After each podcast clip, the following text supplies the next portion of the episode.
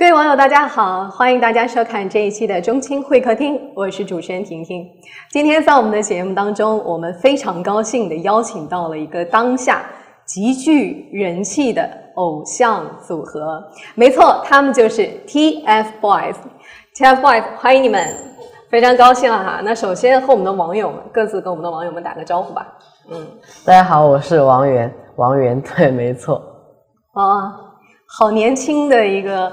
偶像组合的团体，那我知道 TFBOYS 刚刚呢以形象大使的身份出席了由团中央指导、中国青少年新媒体协会发起的一个“阳光跟帖”的这样的一个大型的公益行动哈。那我想在这问问你们，你们平时经常上网吗？应该还挺紧凑的时间安排。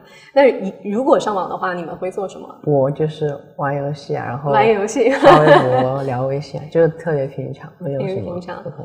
我看你们的微博人气都非常的高。那在这提到微博哈，我也想知道，就是我知道在这个嗯微博上呢，难免会出现一些呃这种网络暴力、呃语言上的攻击。呃，你们三个现在已经这么火了，相信对于这样的事情应该也不陌生了。那在网上遇到，一旦遇到这样的事情，你们的心态是什么样的？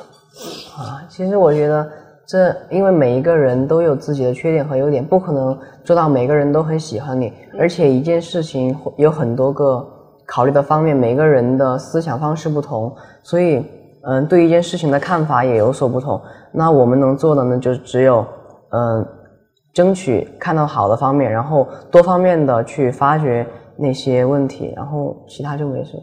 啊，我觉得王王源的心态很很很平和啊。就是因为之前看那些就特别心里不平衡，然后后来慢慢慢慢慢就好了。